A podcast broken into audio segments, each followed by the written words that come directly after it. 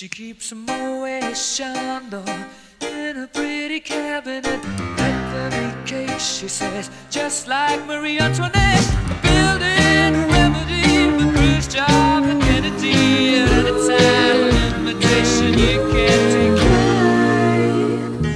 大家好，这里是电影麦格芬，我是呼噜。我是朽木啊，我们又来更新了。这个是我们专辑开播以来更新最频繁的一次，哎呀呃一周之内可能能更新三次了。我们上次开头也是这么说的，那我们其实基本上面就是要做成日更了。嗯，我们这期节目呢，就是要聊一下奥斯卡的最佳影片剩下的那几部电影嘛。而且我们在这几天的时间之内呢，把副总统也看了。本来是不想看的，因为那个资资源比较差，但是因为副总统他涉及的奖项太多了，所以说我们觉得一定要把副总统看完了才可以来预测，这样会比较准确一点。所以我们就看了那个。所谓的奥斯卡评委资源渣化制版的副总统，的确没错，在就是这个所有游说评委的过程中，他们看的也就是关在小黑屋里看了这么差的版本。对对对，因为那个时候呢还没有出蓝光高清，所以等于奥斯卡的评委都是看这种渣化制版，然后来评出来。所以呢，嗯，副总统里面有很多黑条遮挡，就是在左边的部分有很多奇怪的那个黑条出现嘛。好，那么我们今天呢聊想来聊的第一部电影呢是。呃，我们都觉得比较有意思，也比较奇妙的一部电影，就是叫做《宠儿》的 Favorite。呃，现在所谓的末代斯图亚特王朝的宫斗剧《宠儿》，对的，宠儿的话是我的心头大爱啊！实际上，就是我这个七部最佳影片看下来，宠儿可以排在我的第二、第三位这样子的高度。然后我现在说一下宠儿的影片信息，它在奥斯卡上面获得了十个提名，分别是最佳影片、最佳导演、最佳女主、最佳女配两位。两位对最佳的原创剧本、最佳摄影剪辑以及艺术指导和服装设计太多了，就服化道这些，他绝对会被提名的嘛。而且我觉得他很有可能会得到那个服装设计的奖。呃，我先来介绍一下这位导演吧。这位导演是一位希腊的导演，名字叫做欧格斯·兰斯莫斯。这个名字就听上去好像没有听过，但实际上这个导演他之前有三部长片我都看过，分别是《龙虾》《圣路之死》和《狗牙》。这三部片子实际上在国内的，就是说文艺青年的圈里面还是非常非常就就是流通的，就是大家都看过这三部片子。但是这个导演给我的感觉就是，我之前看他这三部片子。它都是那种非常惊悚、诡异又神秘的气氛，而且它都是概念先行，就是很意识流的。你看的时候，你不知道他要干什么，就是看完你可能也不知道他要干什么的这样子的一个导演。就那么，我觉得他这部《宠儿》呢，就是和之前三部我看的那个是有不一样的，因为《宠儿》比较接地气，就是一看就看得懂。就是我觉得是可能就是兰斯莫斯第一次拍了一部比较接地气的，不会有那种看不懂的精神内核，还是让大家都可以一下子就可以看懂的一部电影，所以我也比较喜欢嘛。呃，那我说一下，就前面我所提到的《龙虾》《圣路之死》和《狗牙》，因为这三部片子都有一个非常诡异的剧情，我想稍微这边来展开说一下。实际上，《龙虾》的话，我觉得大部分人应该都看过，应该至少没看过也听过的。对于单身狗的极度不友好的一部片子，就是讲那个在那个它它的每部片都有高概念设定，就是在那个世界里面。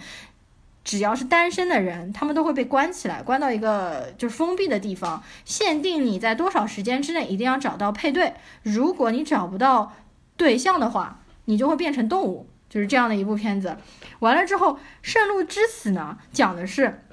一个医生，也是 Colin Farrell 演的，一个医生，他有一次因为医疗事故致死了一个。呃，男性的患者，然后那个男性的患者就死在他的手术台上了。他其实一直因为这件事情在内疚和自责。突然有一天，他就遇到了这位男性患者十六岁的儿子，然后他就和这个儿子产生了一系列很暧昧的那种关系，甚至邀请那个儿子就到家里来做客啊，等等的。但是那个十六岁的儿子就跟他说：“我要你。”家人其中的人来偿命，就是我父亲。那当中就发生了一系列超自然现象，也就是说，呃，那个医生、家人以及他的女儿和儿子都莫名其妙的一个个出现了非常严重的病症，就是都是那种非常诡异的气氛。包括最后一部我想说的就是狗牙，一样也是一个非常诡异的设定，就是有一家五口，父母两个。以及三个小孩儿，但是父母两个把那三个小孩儿从出生开始就隔离于人世，从来不让他们出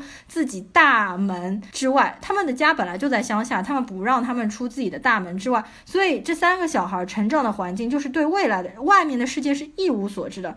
那父亲就一直告诉他们说，外面的世界是极度危险的。就比如说他们玩飞机。纸飞机丢到了那个大门的外面，他们都不敢跑到大门篱笆外面，只有一墙之隔，不敢跑出去，要外面的人丢进来。所以他们对这个世界认知都是极度扭曲的。就是说我其实把这三部电影的背景设定说了一下，我觉得。肯定应该引起不少人的兴趣，是不是？确实没错，这几部电影它就很明显的是，要么是非常魔幻，或者说是非常超自然的东西，或者就是有一个非常诡异的设定，在这个设定之下去展开剧情。对对。相比而言，这部片子就接真的就是接地气的非常的多。对，但是你会发现，其实宠儿虽然很接地气，但是它当中也有很多那种魔幻和诡异的气氛塑造，所以这就是我为什么喜欢宠儿。另外一个，我为什么这么喜欢宠儿，就是因为它。三当中的三位女演员，我都非常的喜欢。实际上，我们可以看到宠儿这三位女演员，她们的戏份相当于就是其实基本上三分天下，并没有说谁多谁少。这也是为什么就是说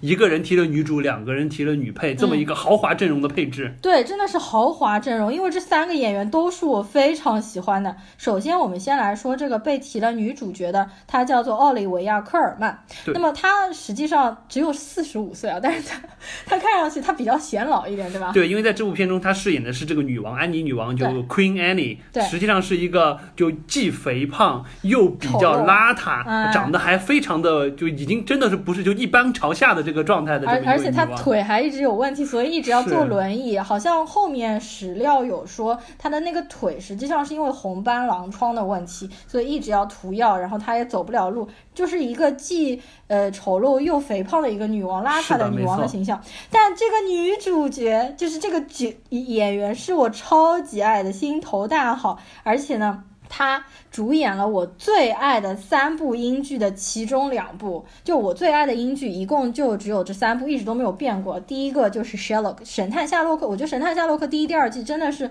无人可以超越的高度。然后第二部英剧就是《Broadchurch》，叫《小镇疑云》。《小镇疑云》呢，听上去是一部。好像很 low 的一个悬疑片，但实际上没有，他拍的真的非常的棒，而且这个就奥利维尔科尔曼就在《小镇疑云》当中演了一个哦超级喜欢又超级可爱的女警察，她基本上是整个人推动了整部剧情的发展，而且《小镇疑云》其实一共拍了三季嘛，她在当中一直是作为一个主线人物穿插。我为什么一直在看《小镇疑云》，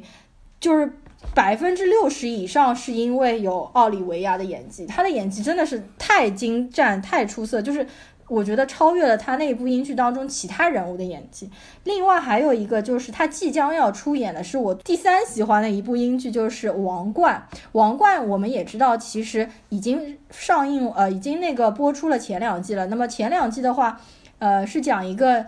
年轻时代的伊丽莎白女王，也就是现任的英国女王，年轻的时代。那么第三季是明年要播出的，那么就是奥利维亚来演一个中年以及可能是到老年的一个现在的伊丽莎白女王。我巨期待这部片子。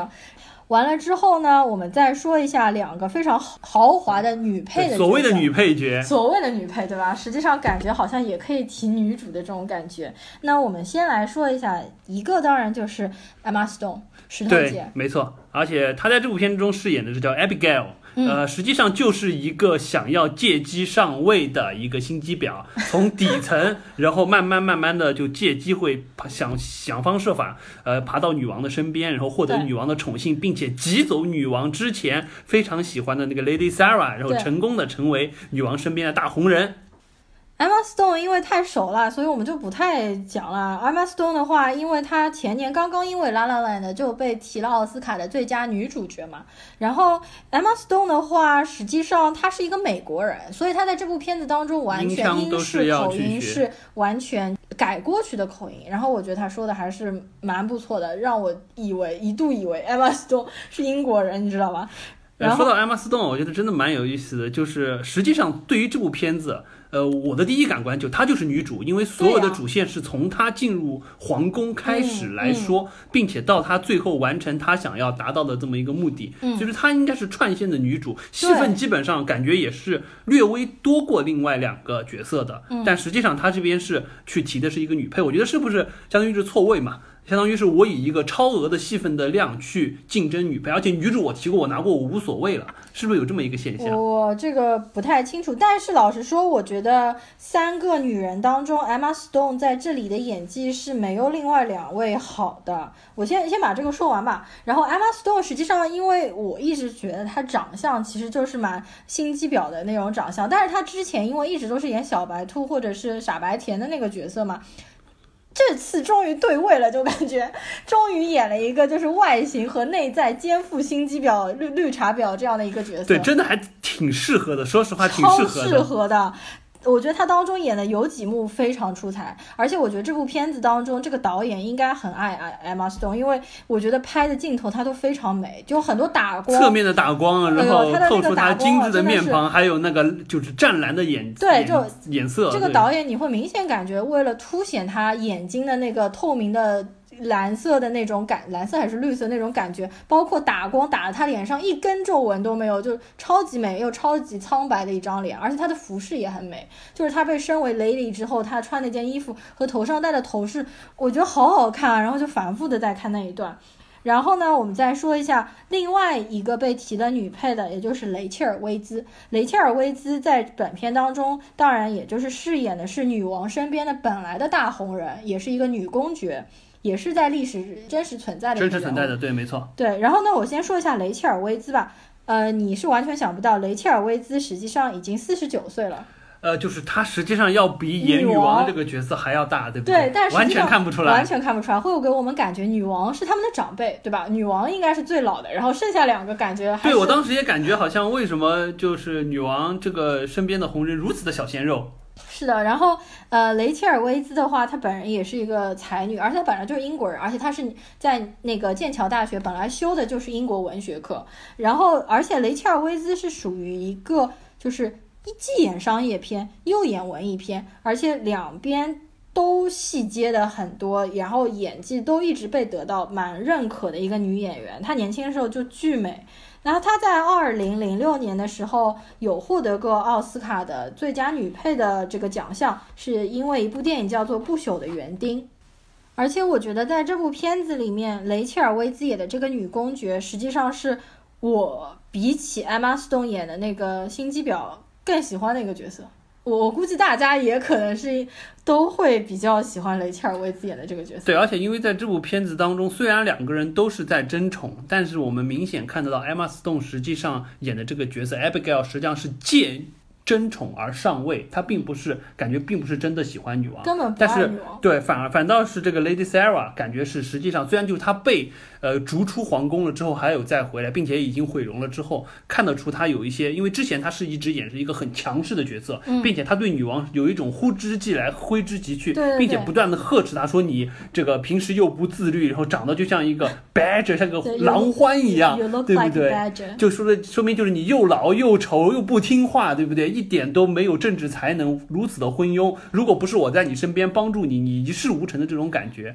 但实际上是真的在帮女王，他是真的。是内心是喜欢女王的，对他其实就是属于像是良药苦口的那种情况。就比如说女王有那个糖尿病还是什么不能吃甜食，他就会真的不让女王吃甜食，就不像 Emma Stone 演的那个角色，他就会无所谓，你想吃就就像溺爱的家长一对样，然后就无限的去纵容女王，去讨她的欢然后心。就一直赞美女王，即使那个是假话。但是呃，雷切尔·威兹演的这个女公爵对女王一直是说真话，而且做的很多事情都是为她好的。虽然说表面上看上去是在批评她或者骂她，而且我非常喜欢她这个角色。就一开始我没有特别喜欢她，但从她毁容了之后啊，我就觉得哇塞，她演的这个角色真的是太潇洒大气了，因为她脸上有非常大一道伤疤，是的但他并不在乎，这个就非常帅气啊。他当时就脸上一一大个伤疤，回到女王的面前，在女王的床边抚摸女王的脸庞，然后女王醒过来就说：“哇塞，你怎么丑成这样了？”雷切尔·威兹一点都不在意，而且他还他还调侃，他还说，就是 For a man, I'd be quite dashing as a scar like this，就是说，如果我是个男人的话，我这个伤疤是我的勋章，好吗？就雷切尔·威兹整个人的感觉就非常的大气和潇洒，就不是那种搞那种心机的那种儿女情长的那种女性的角色，就一看就是强攻的角色，非常的帅，非常的帅。而且他当中是非常有大的政治理想抱负的，因为他当时就是在妓院里面了，然后被那个人解救了之后，他第一句话并不是说你你给我搞死那个心机婊。他第一句话问的是 How goes the kingdom？就是说现在英大英帝国到底怎么样？所以他心中的抱负是非常庞大，是一个雄心壮志的人。他其实和 Emma Stone 完全不一样。Emma Stone 演的那个角色只是想要就真的是看得出来，就对看得出来，就是一个没有大局观的心机婊。而且我们到最后这部片子也看到，实际上她慢慢也就是说，女王对她也产生了，不管说是警惕也好，防备也好，或者说是不再那么去对她产生这种相对比较信任的感觉。因嗯为最明显的一个就是，当她刚刚把就是 Lady Sarah 赶出去了之后，立马就拿。财政的事情说事儿，说实际上钱都流到他们家去了，是不是他们那边做了手脚？相当于就是刚刚把人的旧爱赶走了之后，就想背后使坏，把他的名声彻底搞臭。对那个时候女王就对他有点不太喜欢了。包括到了最后一幕，实际上女王又让他给他就是说，相当于让他跪在他的身边揉脚，并且还非常迷幻的出现了那些兔子的角色，这个是影片当中的一个暗喻了，我们这边不不多说了。嗯但是就明显就是女王最后相当于是告诉你，虽然我现在比较宠你，你在我身边，但是你依然是服从于我的，你要听命于我，我随时可以把你换掉的这种状态。就是 Emma Stone 虽然最后也是混到了皇宫里面，看似好像是得到了比较就是呃衣食无忧的生活，但实际上也是被禁锢住的小鸟，或者说是被压制的兔子，就是在这个片子当中的隐喻的这个角色嘛。呃，另外我再说一下啊，因为就是说这部片子实际上，呃，整体上来看，大家就是感觉这个 Queen Anne 身边 Lady Sarah 和 Abigail 这两个角色，相当于饰演的都是同性恋的身份，然后相互之间通过争宠的方式你追我逐，来这么一个就是说历史变化的过程。嗯，这部片子是根据历史史料改编的，当然我也去查了一下真实的历史史料，但真实的历史史料呢，大概是这个样子。对，就是我我先说一下正史好了。好正史的话，就说这三个人大概的情况是怎么样呢？首先就是这个女王，这个 Queen Anne，她实际上是一九零二年到呃一七零二年到一七一四年，她在位时间很短，只有十二年，而且她是一七一四年就就逝世了，那个时候只有哦四十九岁。她是她是就我们所谓的斯图亚特王朝的最后一任女王，嗯就是因为她在片中也提了，她有十七个小孩，十七个小孩全部都英年早逝，没有一个活下来，所以她是没有是有一子嗣的。些是怀孕的时候就流产掉了。有一些怀孕就流产了，有一些人生下来之后很早就死掉了，或者先天一些疾病，所以她最终真的是没有子嗣活，下来。十四个小，所以说17个小孩全部对对对，所以说也很辛苦。你可以想得到，十七个小孩至少你要有十七年处于这种怀孕或者妊娠的状态，非常非常的辛苦。而且他从小也就是身体不太好，一直哦疾病缠身。不管说我们说他的腿不好也好，或者说他整个身体的状态也好，确实不太好。而且这位女王也的确，她的政治能力比较平庸，并不是一个有雄才大略的人。但是她有一个什么好处呢？就因为历史上对她的定位是叫好女王，就还是一个相对不能说贤明，但是至少是就不求有功，但求无过，甚至还有略有一些帮助的女王。为什么？第一，他很顺应民意，所以说他还是能听得取民众的意见的。第二就是什么？就是我们可以看到这个片子当中有蛮多关于就是说内阁争吵的事件，对对对，实际上就是在他执政期间，把就是说内阁两党之间，相当于这种相对比较公开民主，并且能又既又有这种剑拔弩张的关于国家理财理政之事的争端的东西摆到议会上，形成了这么一种相对比较合理的机制。这个机制实际上后来延续了很多年，这个东西还是一个比较好的事情。所以说，整个女王她大概是这么样一个情况。然后，至于这个女王和这两位之间是不是真的有这些花边新闻，没有具体的说。所有的东西都是源自于野史，正史是没有记载的，而且野史相对也是就比较野的那种史。所以说，导演在这一块是演绎借鉴了比较多的东西，正史这一块没有相关正式的记载。哦，然后我们再说一下，就是说这个 Lady Sarah 和 Abigail 这两个角色。Lady Sarah 确实就像这个片中一样，一开始是一直在女王身边，是一个相当于是红人，并且是参与治国理政的。她的丈夫就是我们所谓的马尔堡公爵，叫 John Churchill，也就是约翰丘吉尔。嗯，这个丘吉尔实际上就是我们著名的那个丘吉尔的祖先，而且丘吉尔也就是说是在就丘吉尔世家，正是就是在这一段时间之内。被封了公爵，然后树立起了这么一个接近两百多年的辉煌的这么一个，就说丘吉尔的家族。嗯，对，然后呢？然后这个我这边要插一下，就是演饰演丘吉尔公爵的这个人，就是大名鼎鼎的 Mark Gatiss，也就是《神探夏洛克》的编剧，以及饰演 Sherlock 他哥哥 Mycroft Holmes，嗯，被我们称为麦哥的那个人。呃，然后他他真的是每一次啊，在电影当中客串，还是在英剧当中客串，演的都是同样的角色，都是一个调调，一模一样的，一样一模一样的腔调啊。人家无所谓了，人家擅长的是编剧，并不是演戏，演戏只是随便客串一下。但是他看超级有喜感的，你知道吧？OK，我们再说回这个历史上的 Lady Sarah。首先，她确实就是有一个很强的背景，她是一个公爵夫人。其次呢，她之所以能上位，在历史当中记载，她实际上并不是说是因为花边新闻，而是因为她和 Queen Anne 是从小就是一起长大的好闺蜜。嗯，她们俩年龄相仿，而且她是确实很有雄才大略，她是能真正的去参与治国理政的。当然，我们知道最后当中是确实历史当中是有一段，就是呃，我们知道女王是一七零二到一七一四年。是在位的。一七一一年的时候，他确实是把 Lady Sarah 赶出宫廷去了。但是主要的原因呢是三个。第一个是因为确实就是他和这个 Abigail 之间是有一些宫斗，然后完了之后他是有一些失去了宠幸，这是一层原因。还有两层更重要原因。第一个原因就是他和这个 Lady Sarah 就女王和 Lady Sarah 之间在政见上是有一些不同的，尤其是当时牵扯到了就是说西班牙王位继承的这么一个问题。所以说这一点上是有一些政见的不同，而且。他因为非常坚持，Lady Sarah 非常坚持自己的意见，最终和女王这块实际上是有点闹掰了。女王虽然说不是一个特别有主见的人，但是也不愿意一直有人服她的意。所以说这也是一个很大的原因，还有一个就是我们这边也提到，就是说 Abigail 实际上把他赶走了之后，借机说他们就是说皇宫就是皇室的财政有过多的流向于这个 Churchill 家族的事情，这个事情确实是有，就是说他的这个马尔堡公爵家族当时是积累了巨额的财富，这个财富已经到了让皇室都感觉有一些眼红和嫉妒的状态，所以说这也是一个引就导致了最终女王把他赶出宫廷的这么一个问题，当然。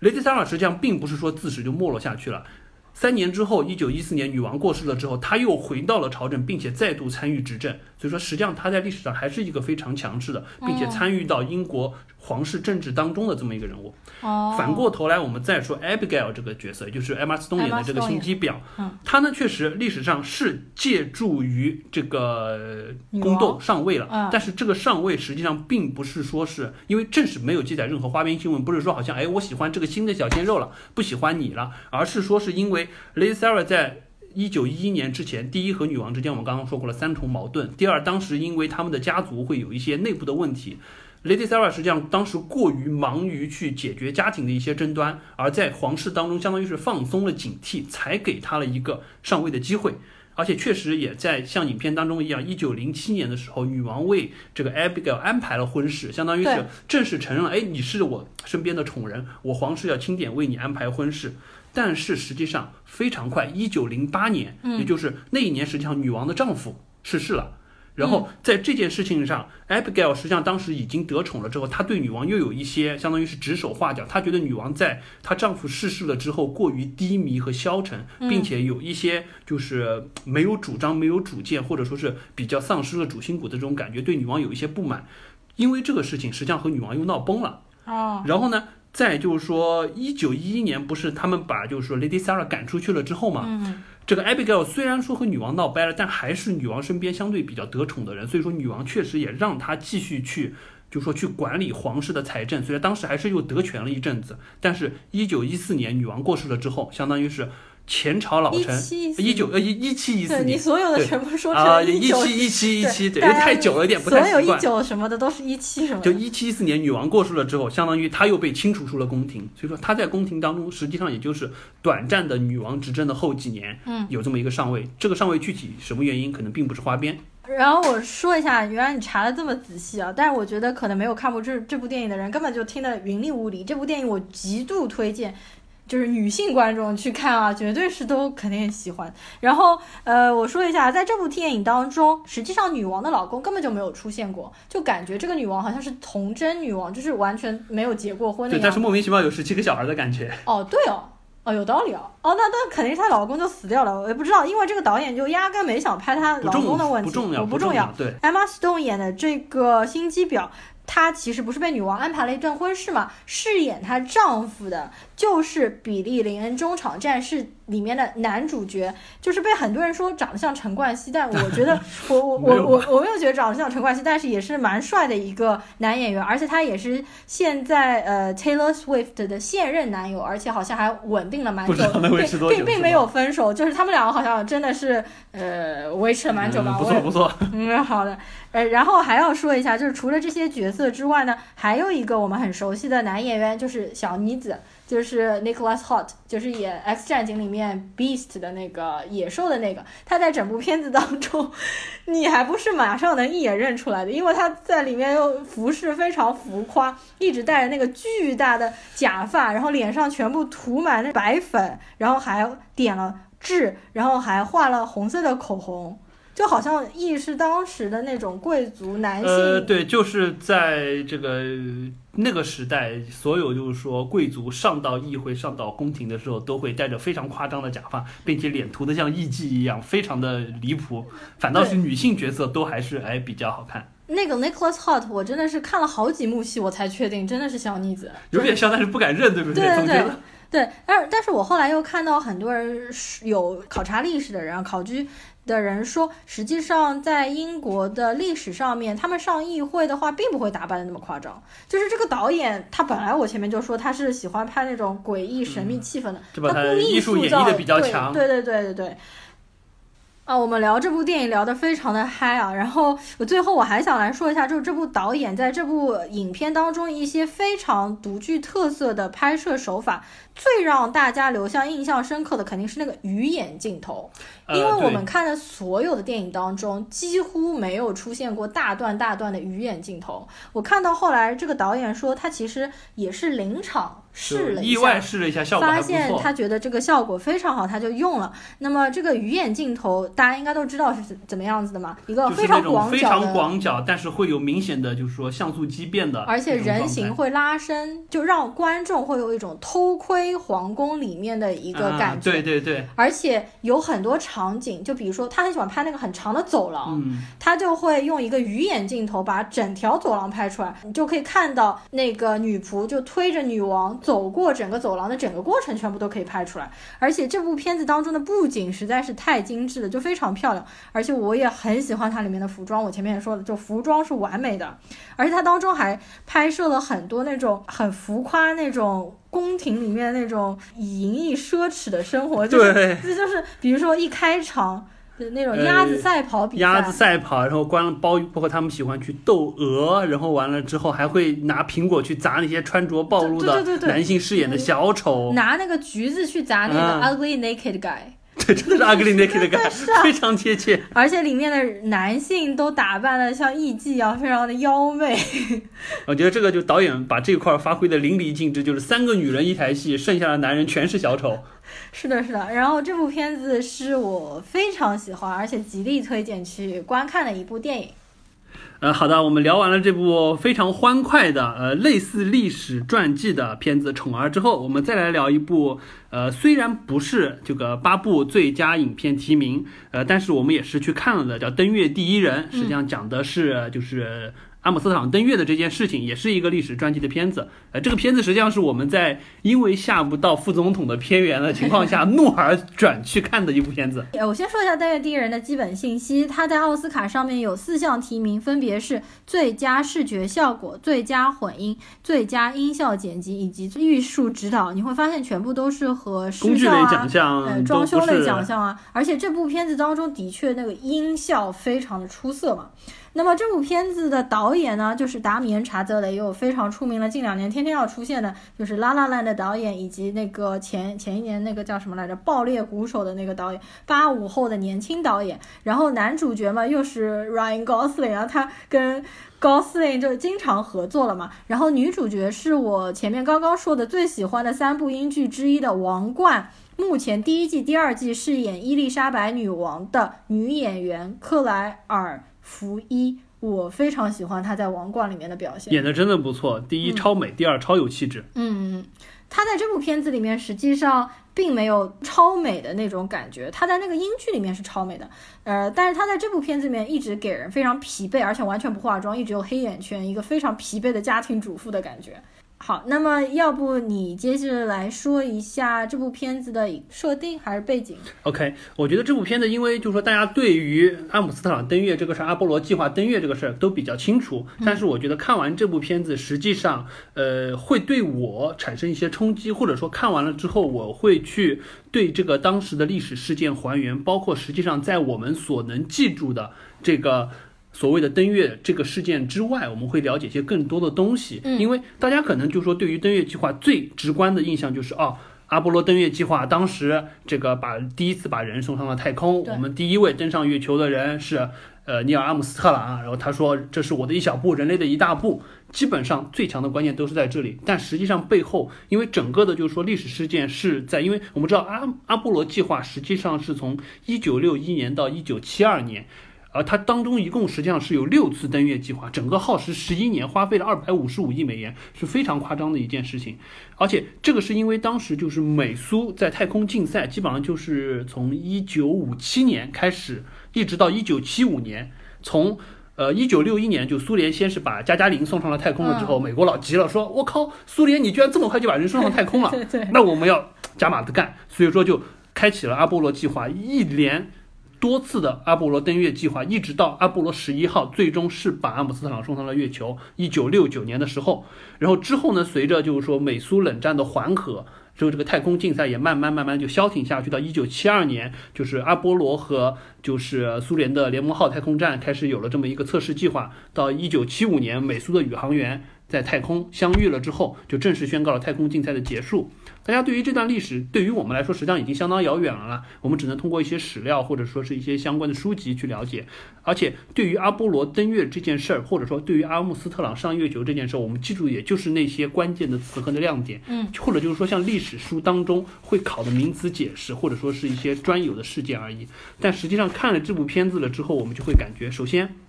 细数一下这个登月的历程，嗯，真的是非常的不容易。我们说会有这么对，我们说第一，阿波罗是一直到阿波罗十一号才把阿姆斯特朗送上了月球，之前还有十次。而我们看到影片当中第一次就是阿波罗一号的模拟试验的时候，当时实际上就是在模拟演习，还没有上太空，还在地面上的时候，就意外发生了火灾，三名宇航员就烧死了。嗯，当时也是非常痛心疾首的一件事情。而且这个是整个阿波罗计划唯一三名丧生的宇航员。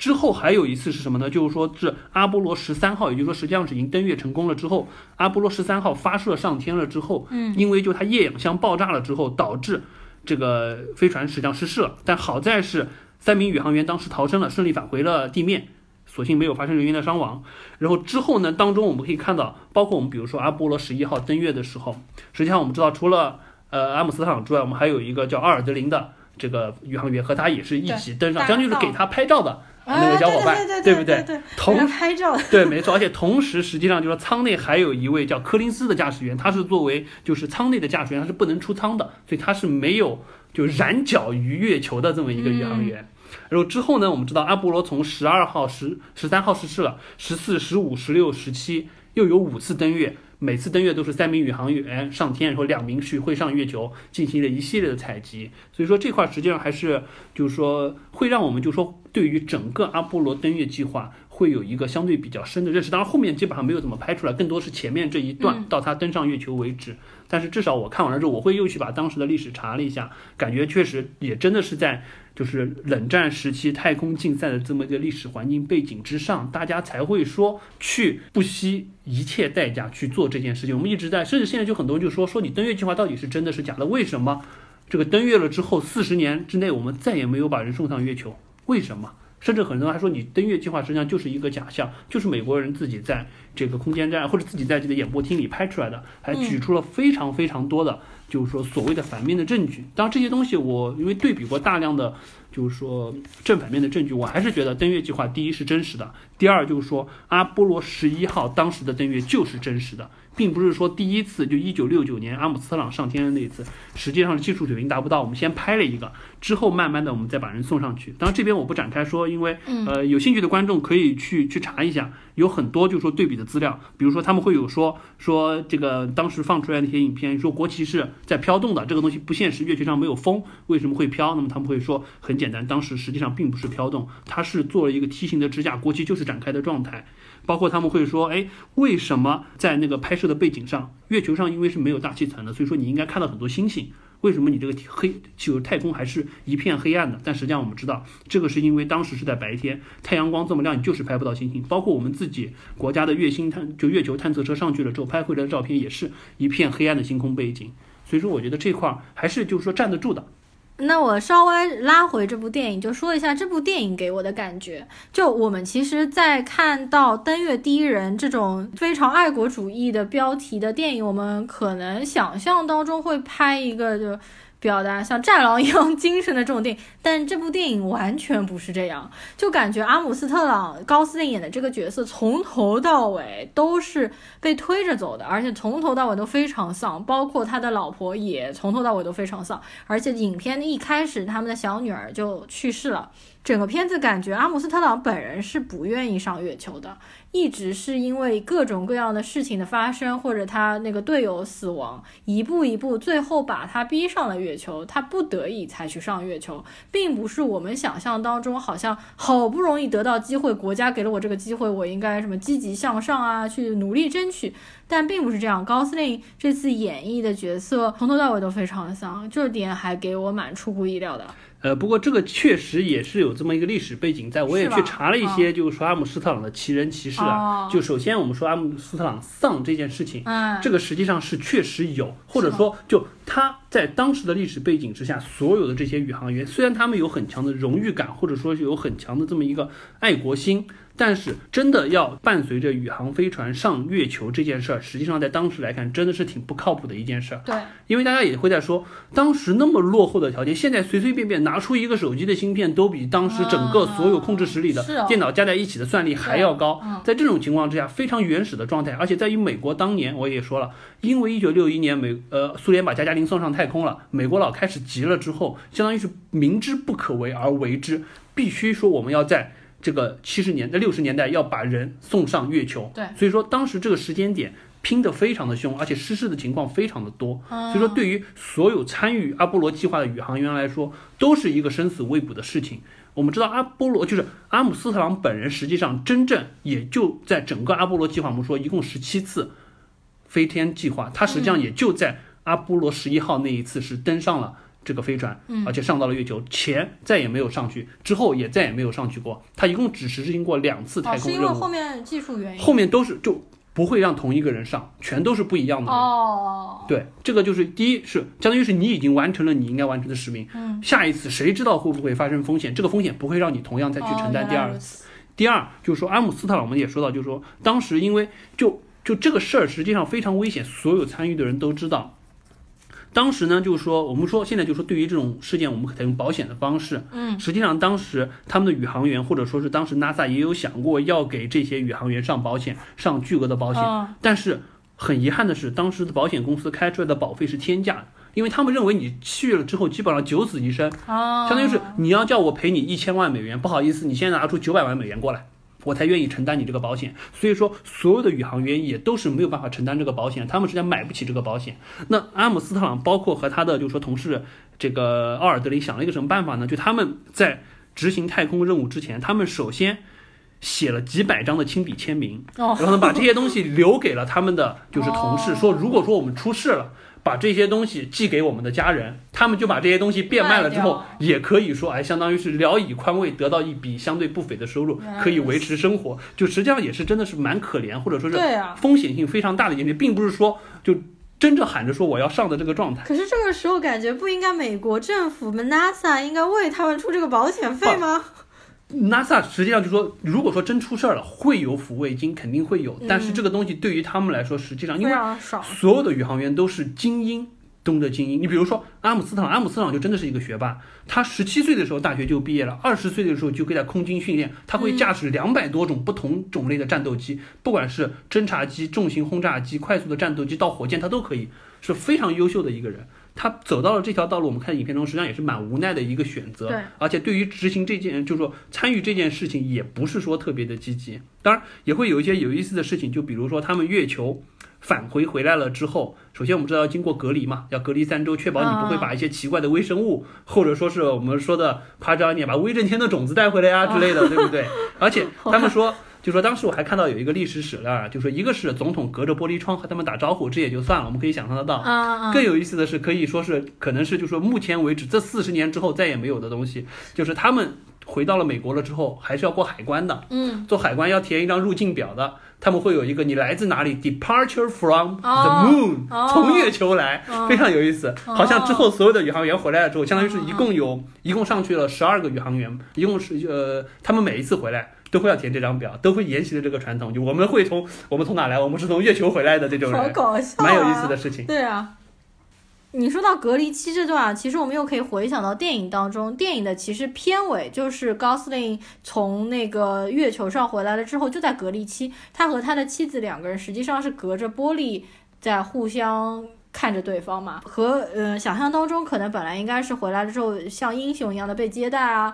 但并没有这样的感觉。整个片尾还是有一种淡淡的忧伤啊，非常舒缓和安静的那种基调，然后就结尾。对，我觉得这个也是，就是现在拍这部片子，大家可能比较正确的去看待那个特殊时期做出了这种创举的一个行为，因为毕竟不是说现在我们搞太空，比如说我们把宇航器发射到。不管是月球也好，火星也好，甚至说我们冲出太阳系也好，是真的是为了科研去做一些天文上的探索。那个时候实际上就是两个超级大国之间在较劲儿，嗯干的这事儿实际上是挺不靠谱的一件事儿。这也是为什么 NASA 后来这么多年不再去做这件事情了，因为这件事情实际上就是劳命伤财，而且取不到应有的。呃，价值回报在这里，所以说大家现在对于那个时期的事情来看，也就是说啊，我们曾经干过这件事情，但是这件事情并不是说是值得我们去大肆宣扬，或者说一直去欢呼我们在那个年代就完成了这样子的事情的这么一个、一个经历。对，好，那么接下来的话呢，我们就要来聊本届奥斯卡八部最佳影片当中最有艺术性的一部黑白影片《罗马》（Roma）。而且毫不掩饰的说，《罗马》的确是我今年最喜欢的一部最佳影片。那我先来说一下《罗马》的基本信息，它在本届奥斯卡上面获得了十项奥斯卡的提名，分别是最佳影片、最佳导演、最佳女主、最佳女配。最佳原创剧本、最佳外语片、最佳摄影、最佳混音、最佳音效剪辑以及最佳艺术指导。而且你会发现，这十个奖项就不像我们说其他的，比如说黑豹那个提的都是装修奖，罗马提的奖项的分量都非常的重。你可以看到，比如说最佳导演、最佳影片、最佳女主女配、原创剧本、外语片、摄影、剪辑都是非常重要的一些需要真功实干的，非常影响影片质量的那些大奖。而且因为这部片子实际上是阿方索卡隆他自己编剧，然后完了之后自己导演，并且摄像也是他，所以说非常的厉害。对，就是所以其实这部电影可以说是阿方索卡隆完全个儿非常个人的一部电影，就作者性表达会比较强的一部电影。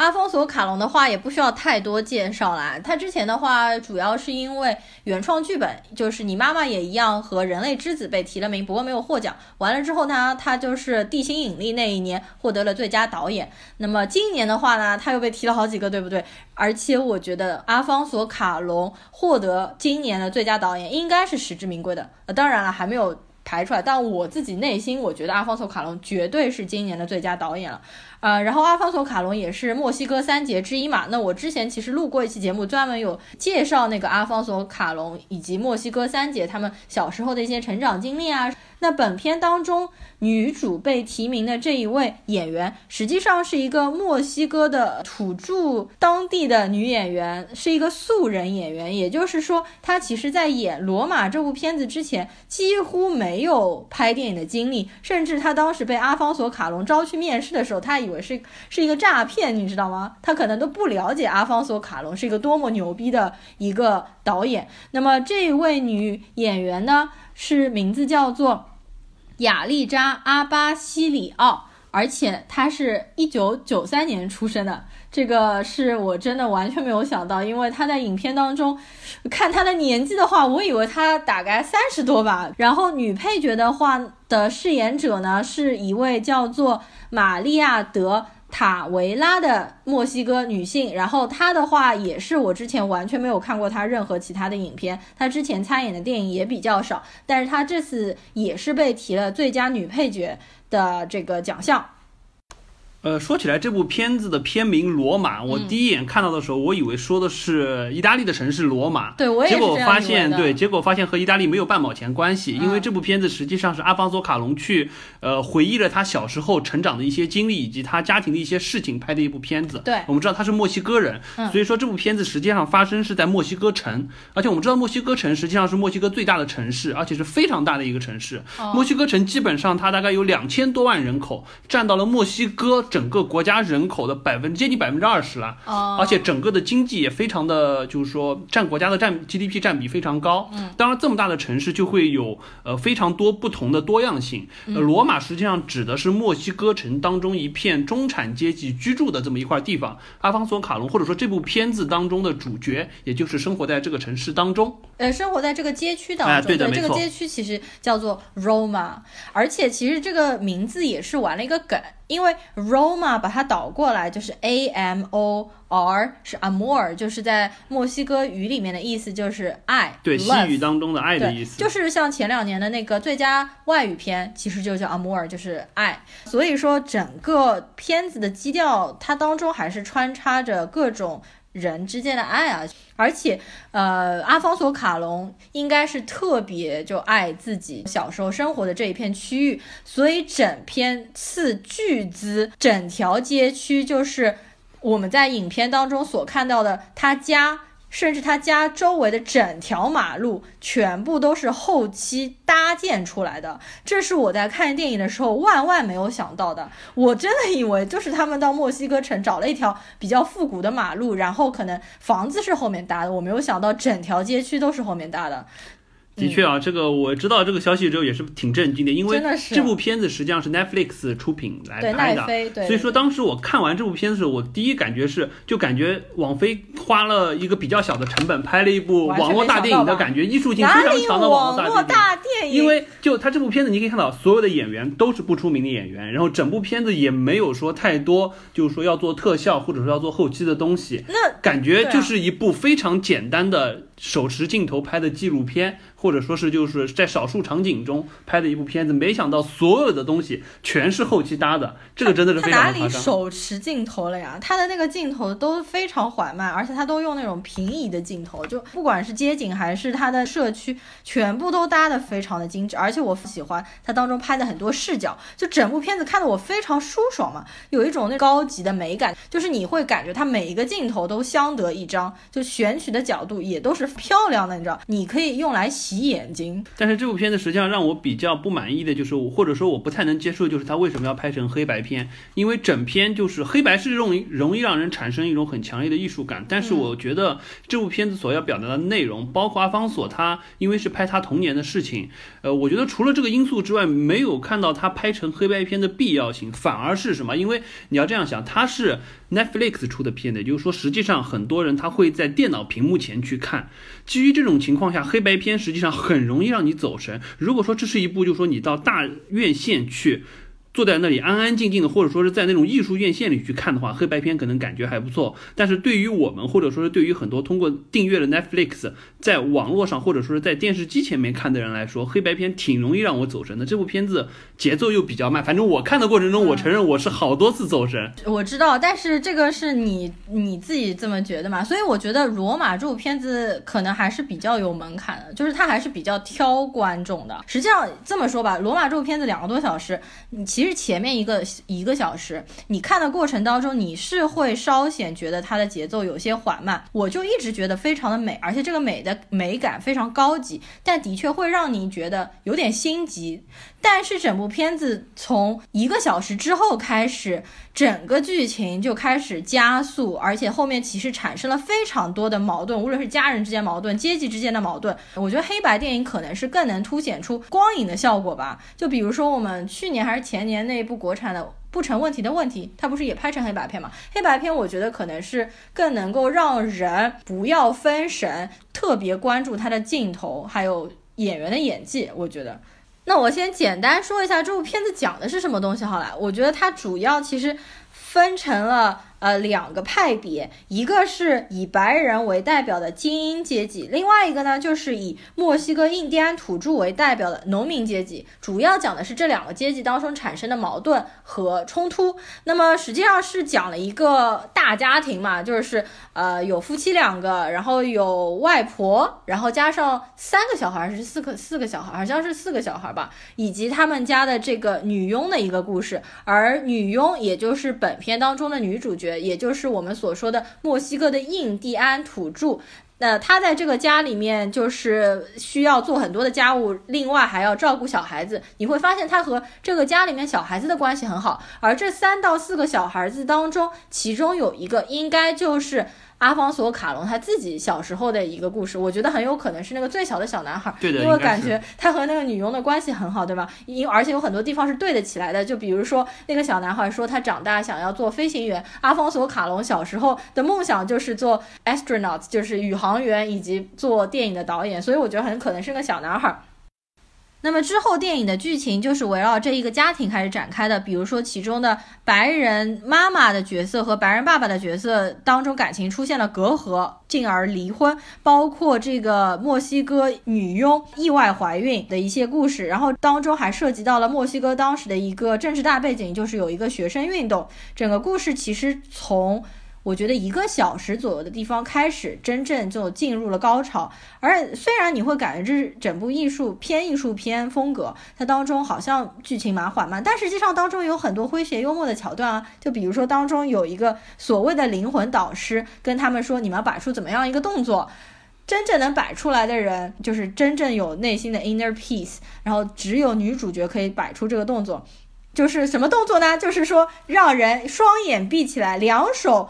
在头上面触碰，然后一个脚抬起来，一个脚站在地上，就是像独角，就是一个挺出名的瑜伽的动作，让你怎么样，就是心平气和的能去，对，就是保持 hold still 的那个状态。对，但是它需要你把眼睛闭起来。然后我当时看这部片子看到一半我就暂停，然后我就在那边试，我看我能不能真的站稳。后来发现真的不行，可能勉勉强强。站稳十几秒、二十几秒，但是这个女主角在当中 find inner peace，对吧？就在那边怀孕的时候，她就一直非常稳定的站在那边，而且整部片子当中有很多隐喻，拍的非常出色。就比如说他们家的门廊。首先是白人的爸爸要开一辆大车，福特的美国的福特大车要进这个走廊，他每次开进来的时候都非常的困难，需要调整很多角度，而且那个白人爸爸感觉非常的不耐烦，一边抽烟一边调整角度，好不容易才能把车开进来。实际上意思已经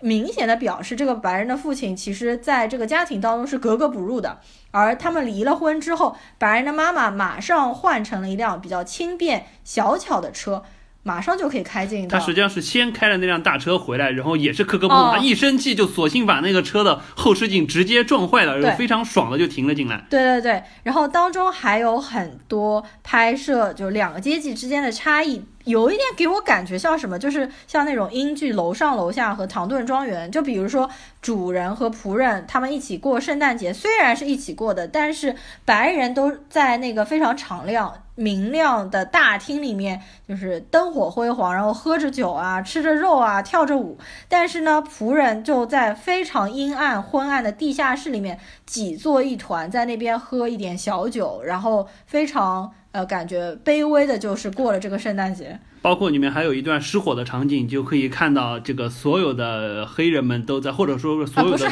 不是黑人，就是墨西哥人，对土著人当时就在那边，就是说非常忙碌的拿着这个水桶去扑火，然后白人在后面拿着酒杯，然后淡定的在那看着山火蔓延着，在后面拿着酒杯，觥筹交错，像看着戏一样的看着那些墨西哥土著去救火。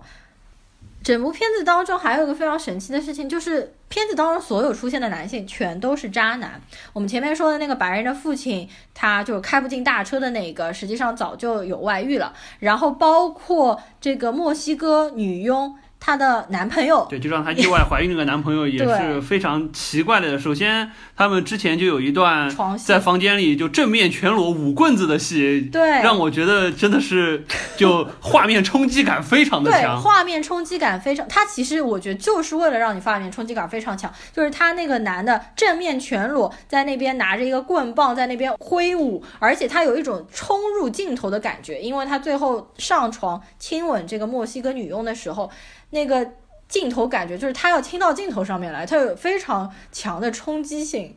对，包括之后就是说，这个女佣意外怀孕了之后，去找这个男的说她怀孕了这件事儿，结果那个男的就面色一横，在他面前又是挥舞了一群棍棒，意思就是说你千万不要说这件事情，根本不可能是我的小孩的这种感觉。对，就是说你要是再敢跟我提你怀孕的事情，我要打死你这样子。对，而且后来之后就是说，因为他故事背景实际上是在说当时的墨西哥学生运动，嗯，然后还有一个他们就是在暴乱的现场，然后又在一家商店里看到了他的这个景象，反正就。就是让人觉得就浑身不舒服的状态。嗯嗯，其实这个男生他为什么要舞棍弄枪？实际上他也是被墨西哥当时的政府雇佣过去，为了镇压学生运动的一个武力组织。对，没错，因为就是说这个故事背景，实际上当时是正好赶上了一九六八年墨西哥的一次大规模的学生运动。嗯，当时学生运动实际上主要的起因就是因为墨西哥当年实际上一九六八年正好是第十九届夏季奥运会在墨西哥城举行，然后当当时呢，实际上墨西哥那个时候它的经济状况是不太好的，但是政府为了这次奥运会，实际上它是花了大概一点五亿美金去新建很多场馆。一点五亿美金在当时，如果说换算到今天，可能相当于有七八十亿美金，非常夸张的一个数字，相当于是政府穷尽所有去来炫耀自己这个城市，或者说是这个国家。国力尚存，但实际上这个问题给许多，就说不管是中产阶级还是说底层的民众带来非常大的问题，所以说当年就爆发了非常大规模的这么一个学生运动，然后政府呢就在这个学生运动，尤其尤其是这个学生运动实际上一直持续到奥运会开赛之前，政府为了摆平这件事情，希望不要影响到奥运会，结果就采用武力去镇压。结果导致了两个月之内，可能学生死了八百到一千人，是一个非常大的事件。而且这个学生运动之后，还在一九七一年和一九八八年又有两次后续的学生运动，都是作为这个的导火索。呃，主要是就是大家都是针对这次学生运动，不管是要求平反也好，或者说是继续去向政府施压也好，呃，墨西哥是这个样子。墨西哥当时实际上一直是由一个叫革命制度党的政党在统治。这个政党实际上从一九二九年上台了之后，一直到两千年都是他们执政，所以说整整执政了七十一年。在这个期间。虽然这个政府它不是一个很强的军政府，因为我们知道南美洲大量都是军政府来统治的，它实际上不是一个军政府，它是一个文官组成的政府。但是它在对待学生运动这件事情上态度一直非常的强硬，不管是一九六八年的大规模武力镇压导致学生的死亡，或者说是一九七一年又开始进行对学生的镇压，一直到一九八八年依然对学生运动镇压相对比较强。当然到了一九八八年的时候，呃，学生也开始学乖了，就他不再是单独的。去发动学生运动，而是他是和在野党联合在一起了之后，把它变成了一种政治行为。所以说，在一九八八年之后，实际上墨西哥本身学生运动以及它的就是说政治舆论会稍微有所好转，但是在一九六八年实际上是一个非常恶劣的状态。嗯，所以说我们这边就是说这个女主角的渣男朋友，对，也就是说在这个时候被政府征召了进去，相当于是去镇压这么一个学生运动运动的这么一个武力组织。没错，而且我们可以在影片当中看到，其实阿方索卡隆有从一些比较远的场景，当然他没有非常直面的拍这场学生运动，比如说从楼顶上拍下去，可以看到楼下的人全部都是用棍子在抽打学生，然后包括打完了之后的这个路上一片狼藉，包括呃有。有女学生抱着她的同学的尸体在那边哭泣的一个场景，好像说，呃，电影当中拍的这个时间和真正历史上发生的这个时间实际上稍微有一些差异，不是说非常确切的同一年，但应该影射的就是那一次学生运动。这部片子是我个人心目当中的最佳影片，当然，我觉得应该不会颁给他，我们一会儿再细说。那最佳导演的话，我觉得应该就是阿方索卡隆没有跑了。好的，那么接下来呢，我们再来聊本期节目的最后一部电影，也就是我们刚刚补完了渣画质版本的《副总统》。我还是一样，先来说一下影片信息。本片在奥斯卡上面提了八项提名，分别是最佳影片、最佳导演、最佳男主、最佳男配、最佳女配、最佳原创剧本、最佳剪辑以及最佳化妆与发型设计。说到这个最佳化妆与发型设计，我觉得别的奖项先不说，这个奖项应该是没跑了。我也是这么觉得。就是说，去年的话有《治安时刻》里面的 Gary Oldman 演的丘吉尔嘛，那今年没有人跟丘吉尔拼啊，那就是谁呢？那就是 Christine Bell 演的这个切尼玛，而且 Christine Bell 演这个角色又是增肥了四十斤，呃，四十磅，四十多磅吧，反正，然后他又以。演秃头啊，给他做了各种特效化妆啊，这样子的。那要不你先来说一下这个副总统指的到底是哪一任副总统吧？OK，呃，这一任副总统呢，实际上指的就是小布什在任期间他的副总统迪克切尼。嗯，而且这个迪克切尼实际上还算是蛮传奇的一任副总统，因为我们知道，按照美国的这个就是说选举体制，绝大多数情况下副总统实际上是一个摆设，因为总统选举的时候，他一般会为了考虑拉选票的原则，他会去选。选择一个哎和自己相当于是戏路不太一样的，或者说是吸引的选民的群众群体有所差异的人来帮他补足他票仓上的不足。所以说基本上选过来这个副总统，嗯，第一公众形象比较好，第二比较听话，第三上台了之后呢也不会对他太过指手画脚的这么一个角色。所以说历任的历史上的副总统基本上都是这么一个定位，可能唯一有差别的也就是或者说唯一真正。呃，干过一点事儿的，也就是说，当年尼克松总统下台了之后，就是水门事件下台了之后，被迫去接任他的这么一个副总统。电影当中也拍到。对，但是那个副总统基本上也就是昙花一现。第一，在任，因为你这个尼克松第一年上台就下台了，然后完了之后呢，基本上接下来的三年多时间，他的副总统相当于就是平稳的过渡完了他的任期，然后也没有连任，也没有说做出比较多的实际来。按照就是美国的体制说，你只有一个可能性你会派上作用，就是说总统被弹劾了，或者说总统被刺杀了。其他的情况之下，你就是老老实实的做做你的形象大使，然后做做一些公益的活动，然后出席一些场合就 OK 了。嗯。但是我们知道，这个迪克切尼这个副总统，实际上是我们可能说是美国历史上实权最强的一个副总统，并且他在任期间真的是做了很多的事儿。一方面是因为他的总统。小布什，实际上我们一直嘲笑说小布什就是一个粗鲁的，对，智商刚刚过八十，然后粗鲁的南方的牛仔，他没有任何的说政治上面的野心或者说是权谋，更多的东西实际上都是通过他的内阁，其中尤其是以副总统来去规划、去推动，包括他的国防部长啊等等等等的。所以说，迪克切尼确实是在这一块，在小布人小布什的在任期间留下了很多。真正由他去推动，或者甚至说是由他去主导的政府行为的。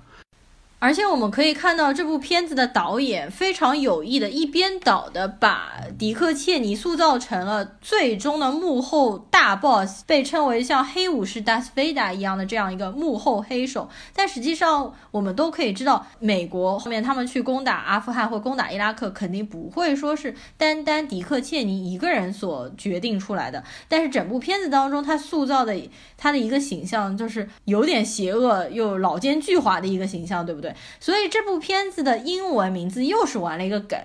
英文名字叫做 Vice。一方面，Vice 代表的是 VP Vice President 里面的副总统的意思，另外一个意思，Vice 的意思是邪恶的、罪恶的。那么台湾啊，这次把这个片子的名字我翻的非常不错，翻成为富不仁。为富的富就是副总统的富。我觉得这次台湾终于是把名字。翻对了，翻好了，你知道吗？那我先来说一下影片的基本信息。这位导演叫做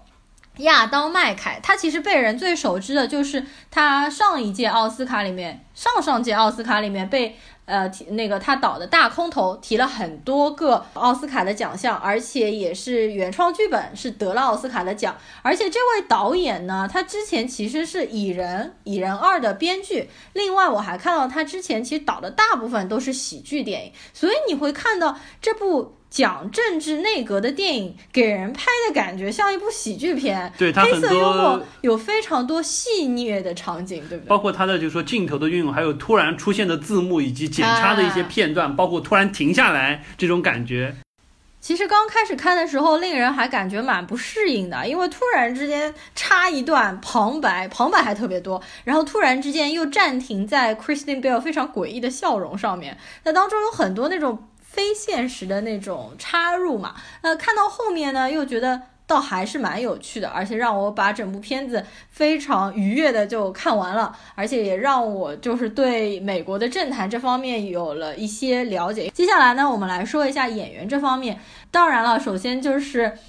克里斯蒂安·贝尔，那么这个他应该叫做什么橡皮人，对吧？一会儿减肥，一会儿增肥。他当然最出名的就是蝙蝠侠嘛。然后他在这部片子里面又是我前面说过了，增肥了四十多磅，然后加上各种特效化妆，把他塑造成完全。几乎你没法和他本人有相似度的一个角色。不过这部片子因为是从切尼二十多岁的时候开始拍的嘛，所以说呢，我们还是可以在最初切尼年轻的时候认出是 Kristen Bell 演的。也得亏他是这么一个按照时间轴往下去，我们可以看得到 Kristen Bell 他一点一点的，不管是身材上的发福，或者说是头越来越秃的这么一个状态，到最后我们才说哦，原来那个四五十岁的人确实也是 Kristen Bell 演的。当然，我挺好奇的是，因为我们看到他实际上从二十多岁、三十多岁、四十多岁、五十多岁是一点一点胖起来的，而且很多场景觉得感觉不是特意去，因为我们知道他实际上确实增了四十多磅，嗯，所以说我在想这个片子是不不是也是就是随着这个他增肥的这个阶段一段一段去拍的。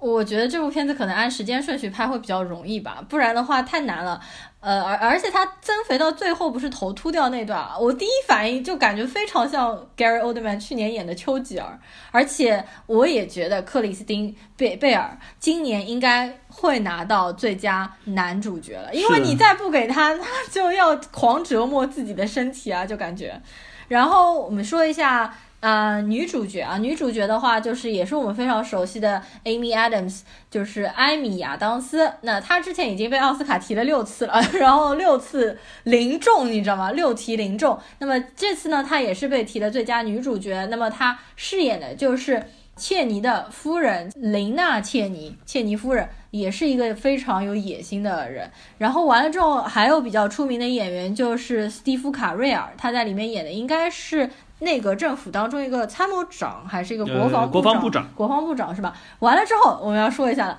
就是 Sam Rockwell，Sam Rockwell 就是去年三块广告牌当中获得了最佳男配角的，他这次在里面演的就是小布什 George Bush，而且哦，他真的是跟小布什长得真的是好像，我原来没这么觉得的，但是呢，他 这一次他当中有很多角度，或者他模仿小布什皱眉的那个感觉。特别特别像小布什，而演的特别智障，在这部片子里，对他塑造了一个就非常玩世不恭，而且对于政治方面不能说一窍不通，但是基本上是无所追求的这么一个，就是来上来玩一票的这么一个总统。而且他跟切尼在聊天的时候，一直都会说：“哎，你给我拿点零食过来，或者要不就是在那边吃鸡腿。”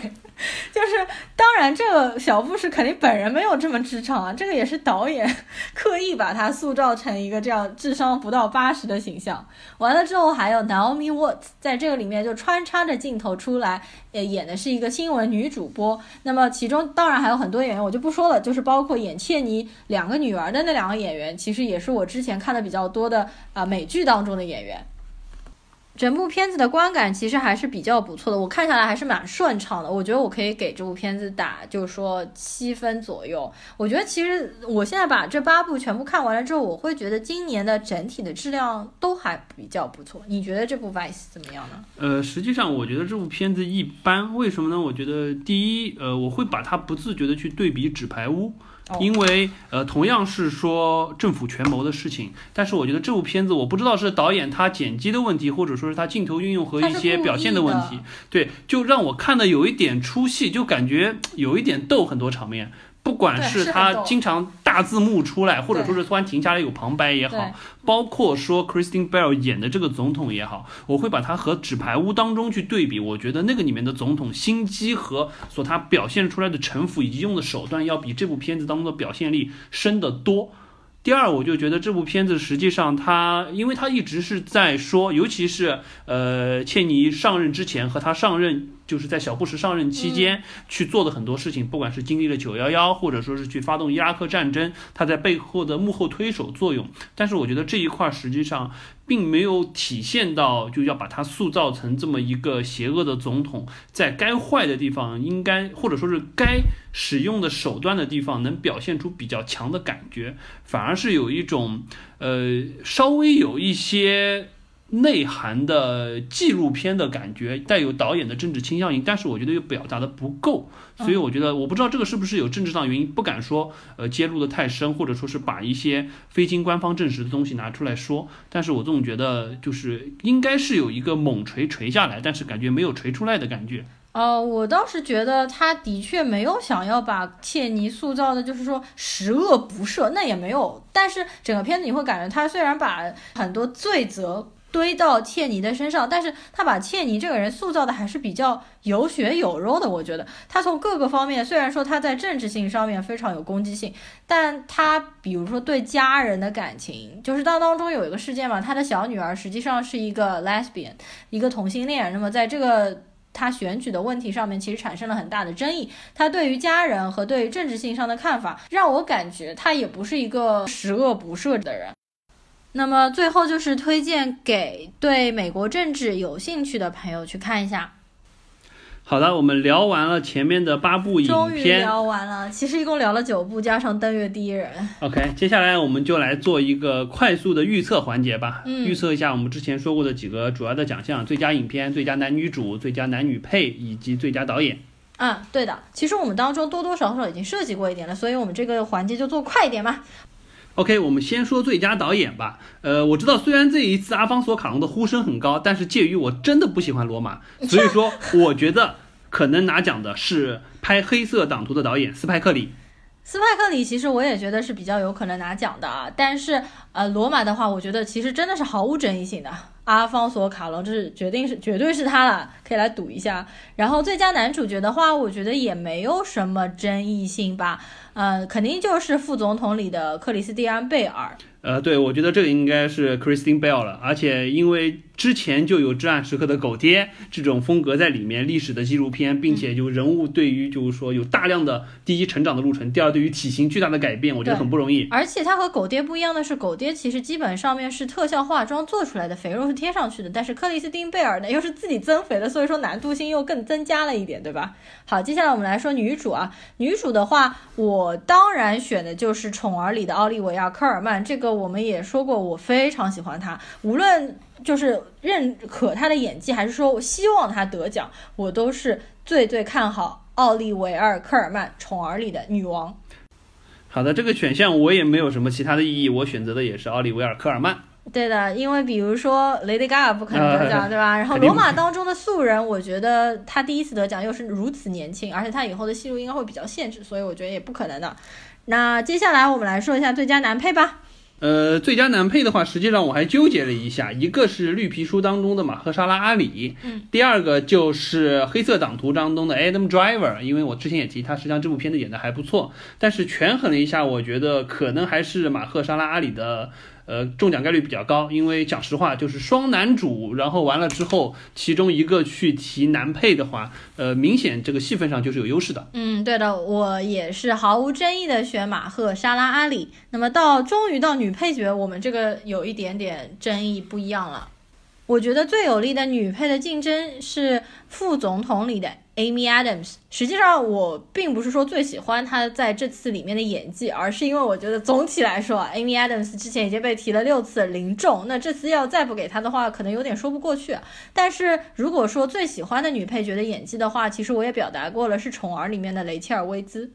呃，实际上我还都不是这两个人。虽然 Amy Adams 从道理上来说，感觉该轮到他了，但是实际上我觉得他在副总统当中的演技真的一般，并没有显得特别好。然后宠儿当中的雷切尔·威兹实际上演的还可以，但是实际上我更希望是宠儿当中的 Emma Stone 去拿。因为石头姐，我们也知道，我们聊宠儿时就说她的戏份实际上明显是按照女主的戏份去规划的，嗯，包括整部影片的视角也是以她来的，包括在这部片子当中，她的表现力实际上和之前就她终于演回了一个她很对得起她这个长相的心机婊，所以我觉得演的还不错。再加上她因为之前已经拿过女主了，那么 OK，我希望她这次可以满贯一次。所以说我的最佳女配我投给 Emma Stone。啊，我觉得 Emma Stone 基本上没有什么可能成为女配，因为她刚刚拿过女主，而且又是这么近的一件事情，而且她还那么年轻。奥斯卡的话肯定是会给机会再留给其他的人。Amy Adams 那么多次没有拿了，你好的，终于到我们的最后环节，最佳影片的预测了。嗯，呃，我们要不先说一下我们看了这八部影片当中，呃，最喜欢的几部影片好了。